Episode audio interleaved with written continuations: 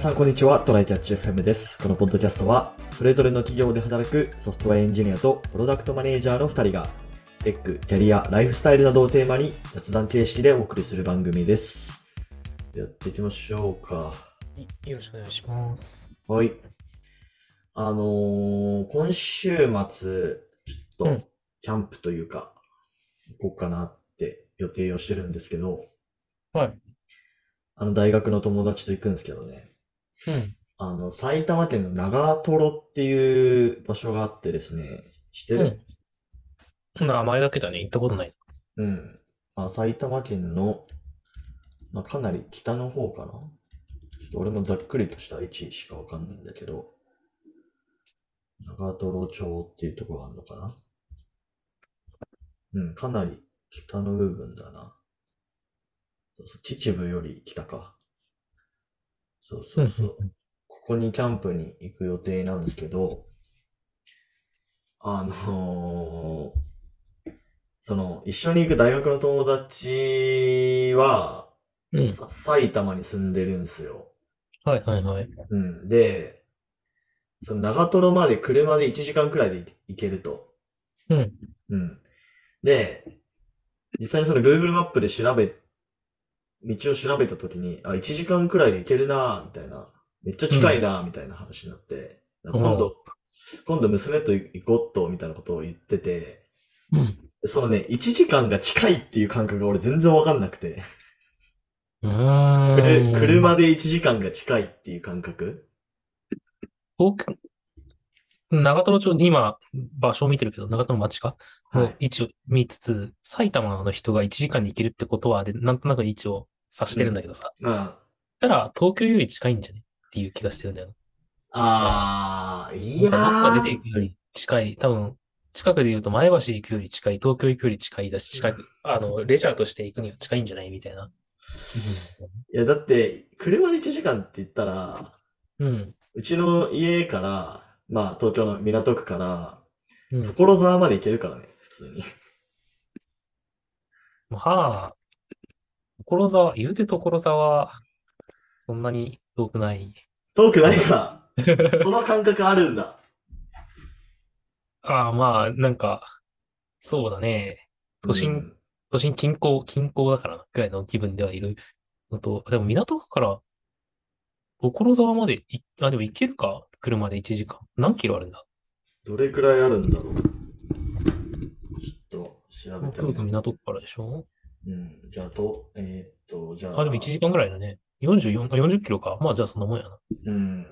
そうそう。で、なんか、いや、その感覚わからんなって言ってたら、なんかその友達が言うには、都内から出るよりかは、うんその、埼玉の都心に近いところから、その、さらに、その、何？田舎の方に出る方が気持ちとしては楽、みたいな。ああ、交通量少ないやろうしな。道もそんなガンガン曲がんなくて済むし。うん。いや、でも、どうなんだろうな。俺の実家から車で1時間。もうなんかそこまで共感できない気もしたけどな。何にするのに近いかにもよるよね。買い物行くだとちょっと遠い気がするけど、うん。なんか、レジャーしに行く。ちょっと、なんだろうな。自然のあるところにレジャーしに行くって、車で1時間は割と近くないみたいな。ああ、そう、そういう発想？なるほどね。キャンプしに行くってなったらさ、なんか、例えば千葉に行くとかなったとして、絶対それ以上かかるもんね、みたいな。話ああ。言うて1まあ時間半くらいだと思うけどな。千葉でも。あと僕、個人の感覚で言うと、あの、いや普段どんぐらい移動に時間を使ってるかによるというか、いや、僕それはあると思うね。うん。都内東側に住んでるのよ。うんうんで、あ江東区とかに住んでるんだけど、はい。あの、東側は結構近いんだけど、西側の渋谷とかに行くうんとか、なんか、恵比寿に行くとか、なんかそういうの友達に誘われて行ったりするとさ、うん。どこ行くにも多分、家から50分か1時間ぐらいかかってんだよね。はいはいはいはい。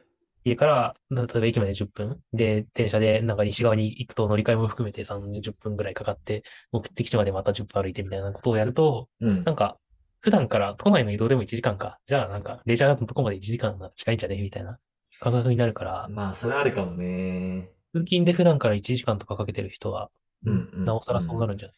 確かに。うんいや、俺もそうだな。普段の、まあ通勤とか移動とかもだいたい30分以内くらいの移動が多いから、うんなんか1時間移動するってめっちゃ遠出なイメージあるんですよね。そうだよね。やっぱちょっと都内が便利すぎるもんだよね。あうるかもしれない。ん。うん。そうだよね。まあ車を日常的に持ってると、ちょっと感覚変わるのかもしれないいや、それはあると思う。いや、なんかそれ、それで、なんか、あの、ついでだけどさ、な。うん。なんかその郊外に住んでる人たちが、まあこれただの、なんか、なんだろう、妬みじゃないけど、なんかその、す郊外に住んでる人に限ってさ、なんか、いやー、うちの近く何でもあるけどね、ってこう、言う人うんいるじゃないですか。うん。やっぱその近くの範囲、広く取りすぎじゃねって思う。まあね。そうね。そうね。うん。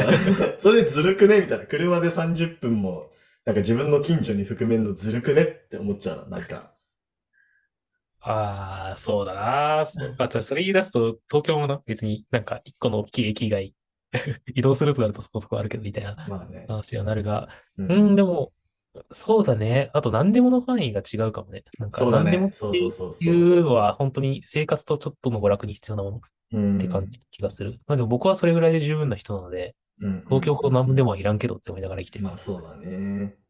そうそう。そうだね。確かに感覚、やはり車も多分その辺わかるかもしれないいや、そうなんだよね。車持ってるとか、まあ、あと子供がいるとか、なんか、あーそこの違いがあると、もう全然価値観が違ってくるというか、うんなんか生きてる時間軸も全然違うし、なんかそこはまあ、確かに合わんよなっていうのは思うよね。ね車の移動って、なんか電車の移動とちょっと質が違うしね。なんかうん移動の、なんだろう、辛さつまんなさみたいなとことか、はいはい、はい。人にもよるけど結構違うんじゃないかなって気がするし。まあそうっすね。はい。っていうちょっと、あの、ギャップを感じたという話でした。おい。えー本題がですね、えーっと、まあ、これ別にテテックっていう話じゃないかもしれないんですけど、うん。あの、アメリカ版チョコザップの話をしようかなと思って、まあ、これ厳密には、チョコザップが、その、後発だから、うんア。メリカ版チョコザップってちょっとおかしい話なんだけど、なるほど。アメリカに、あの、プラネットフィットネスっていうフィットネスジムがあるんですよね。はいはいはい。で、これは、えーっと、結構前からあって、2000、じゃあ、1992年創業とかって言ってるから、だいぶ前ですね。うん。うん。で、これが、まあ、要は、その、なんて言うんだろうな。あの、あまりジムをガチでやらない人たちのジムの先駆けなんですよ。はいはいはい。うん。だから、チョコザップは日本版プラネットフィットネスなんですよね。うん。うん。で、えーっと、なんかこれちょっと気になって調べてみたら、まあなかなかすごいなっていうことが分かったんで、まあすごいかつ面白い、面白い仕組みとかあるなってことが分かったんで、ちょっと今日その話をしようかなと思うんですけど、うんうん。えっとね、確かその創業者の人、一番最初ゴールドジムを経営してたのかな、確か。うーん。で、それでなんか結構その、まあゴールドジムってどっちかっていうとガチの人たちが多いじゃないですか。うん。うん。で、なんかその人たちを見てて、なんかちょっと、こう、怒りが湧いてきたというか、なんかこいつたちのせいで、こいこいつたちのせいで、なんかその、ビギナーの人たちがビビってるみたいな。なるほど。そうそうそうそう。で、まあそれで、まあそういうビギナーの人たち向けのジムを作ったみたいな感じだと思うんだけど、うん。まずね、会費が10ドルなんだよね。このプラントフィットネスって。めっちゃ安いよね。今で考え、今のドルで考えても安いね。そう、1500円だし、1998年に、えっと、始めて、うんで、10ドルだから本当に1000円とか、1998年ってどれくらいかわかんないけど、為替。まあまあ、そんな感じだよね。そうそうそうそう。で、えっとね、その、始めた当初から言ってるコンセプトが、えジャッジメントフリーゾーンっていうコンセプトでやってるのかな、ジャッジメントフリーゾーンってどういうことかっていうと、えーっと、ジャッジメントってちょっとなんかニュアンスが難しいね。まあでもなんか、超意訳すると、なんか肉体を見せつける服装禁止とか、うねり声を上げてはいけないとか、なんかまあそういうコンセプトになってるらしいんですよね。はい。うん。で、これちゃんとその仕組み化もされてて、うん。あの、ジムの中に、うねり声を検知する仕組みがあるらしい。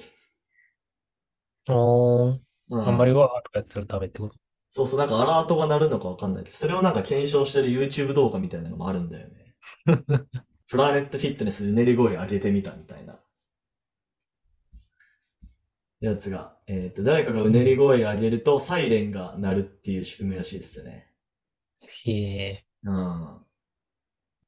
そうそうそう。で、えーっと、2003年からフランチャイズ展開をして、2006年に100店舗。まあでも、1998年に創業して、2006年に100店舗だから、まあここまでは結構スローペースなのか。うん、うん、ううんうんうん。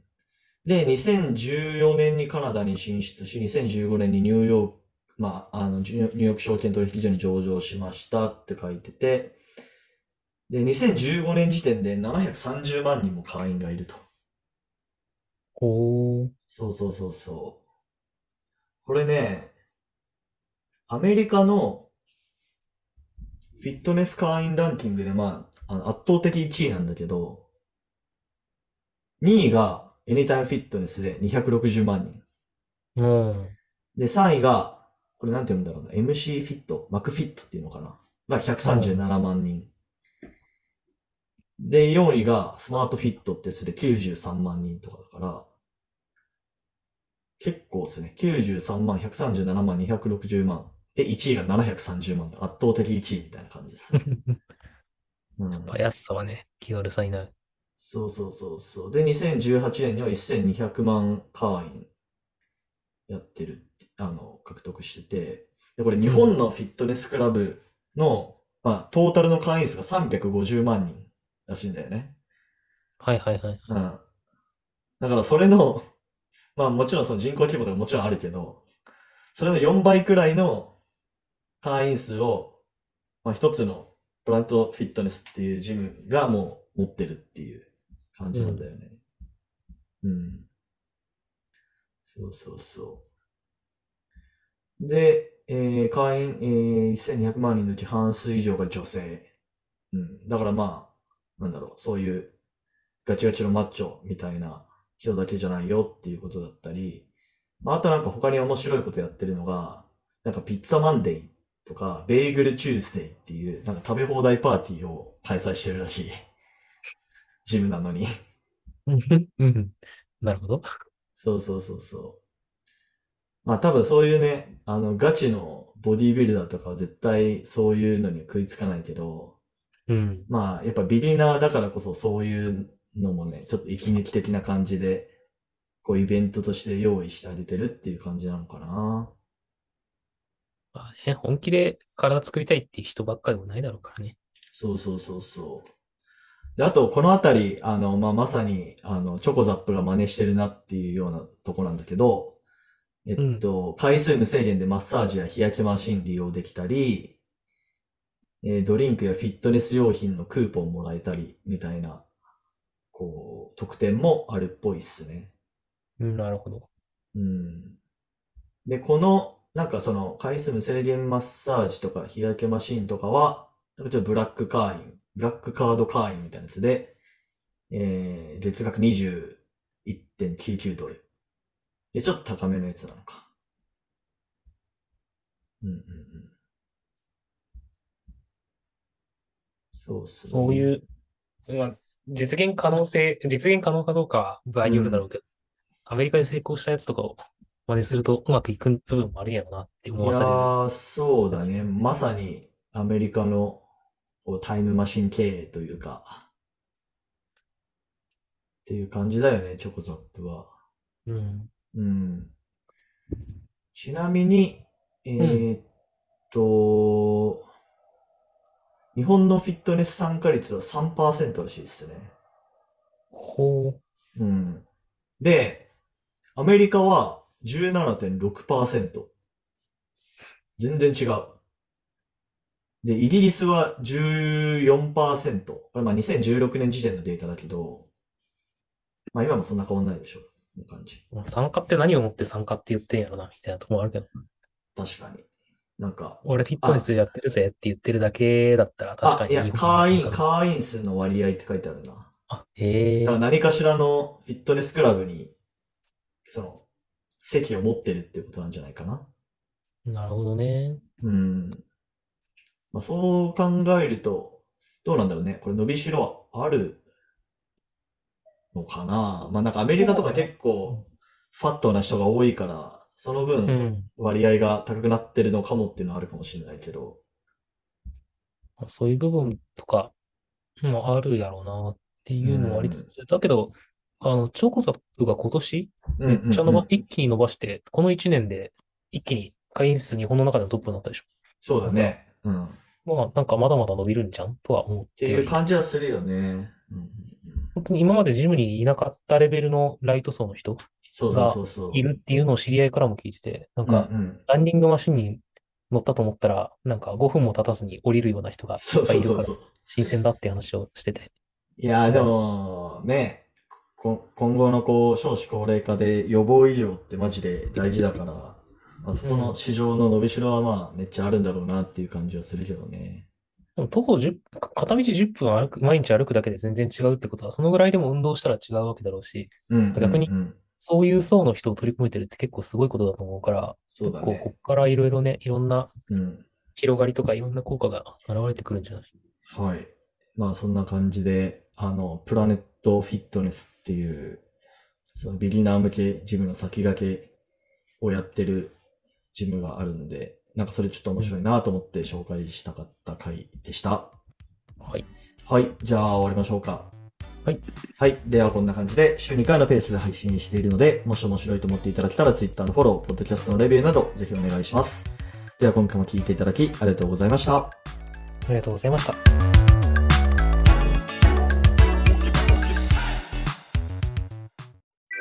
And now, a short commercial break. 現在エンジニアの採用にお困りではないですか？